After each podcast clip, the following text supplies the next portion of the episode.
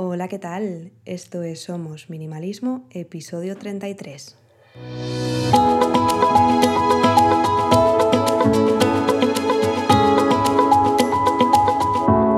Bienvenidos una semana más. Yo soy Sarai, quien está detrás de este podcast en el que hablamos de minimalismo y todos los cambios que puede traer a nuestro día a día para tener una vida con sentido, con propósito y centrándonos en lo verdaderamente importante. Hoy quería hablaros de la percepción un tanto errónea que tiene la gente acerca del minimalismo, sobre todo eh, a nivel casero, en el tema de las casas. Me ha pasado alguna vez cuando he hablado con alguien eh, que su punto de vista o su pensamiento es que el estilo minimalista consiste en tener una casa súper blanca, sin apenas mobiliario y si en el salón, por ejemplo, hay un sofá, un sillón, algún lugar donde sentarse, seguramente será mega caro y probablemente súper incómodo. Básicamente la imagen que tiene la gente que ve el minimalismo desde fuera, que no ha tenido un contacto con, con algún minimalista, es que es una casa de revista. No hay suciedad, no hay mascotas, no hay niños, no hay absolutamente nada. Es como entrar en un quirófano súper limpio, súper mm, diáfano y mm, carente de comodidad. Sin embargo, eh, bueno, pues tener una casa minimalista no significa renunciar a nuestro estilo propio. En el caso nuestro, por ejemplo, seguimos utilizando eh, un juego de toallas que nos hizo mi abuela hace muchos años a cada uno de los nietos.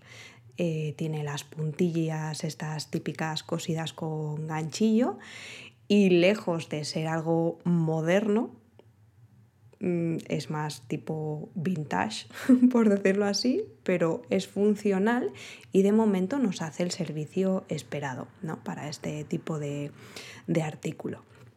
De hecho, en casa nos hemos ido deshaciendo de un montón de cosas, pero no hemos sentido la necesidad de quitar absolutamente todo lo que teníamos, ni de cambiar nuestro estilo a la hora de decorar y vestir nuestra casa. Es verdad que el estilo ha ido cambiando porque hemos pasado por varios estilos diferentes, pero seguimos manteniendo el estilo desde hace unos años. Eh, creo que el minimalismo en este caso no se trata del estilo arquitectónico, de la idea que tenemos de minimalismo en cuanto a diseño, sino de poseer menos sin, importar el estilo de nuestra casa. Es decir, se trata de transformar eh, nuestro hogar para transformar nuestra vida.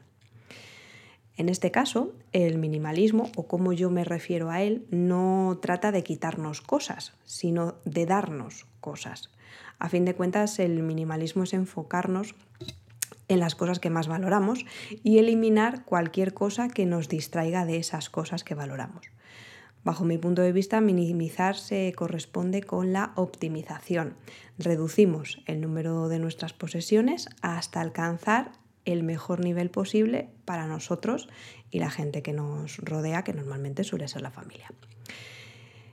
También creo que el minimalismo es para todos, no es necesario ser una asceta sin posesiones, no hace falta no tener hijos o vivir viajando con una mochila por el mundo, ni es necesario vivir en una casa minúscula, que si cualquiera de estas partes encaja con nuestro estilo de vida, pues estupendo también, pero que no es un requisito sine qua non.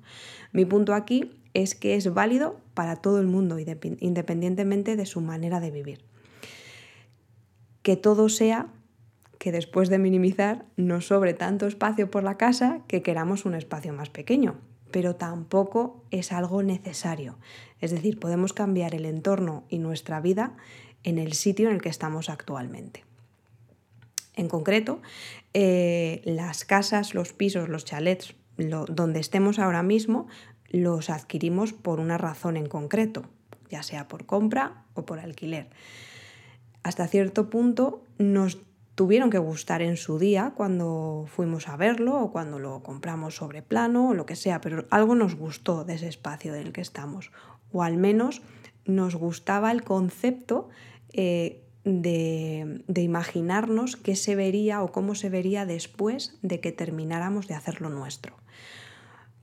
Es posible, es lo más probable, que la sobreacumulación de cosas desde ese momento en el que entramos a vivir en, el espacio en el que estamos sea lo que nos impide esa, conseguir esa visión, eso que nos gustaba ¿no? cuando, cuando entramos a vivir. Así que lo que tenemos que, que abordar aquí es el problema de las cosas. Tenemos que regalarnos la casa que siempre hemos querido tener, porque ya la tenemos, ya que está escondida debajo de todo lo que hay. Como digo, el problema está en nuestras cosas y no en el espacio donde están esas cosas. Así que manos a la obra y a darle una vuelta a nuestros hogares. Y aquí terminamos el episodio de hoy. Gracias por quedaros hasta el final. Me ayuda mucho si compartís en redes sociales y dejáis vuestra reseña de 5 estrellas. Así llegaremos a más gente y crearemos una bonita comunidad. Me podéis encontrar en Instagram como somos.minimalismo o en la página web somosminimalismo.com. Nos escuchamos en el próximo. Hasta luego.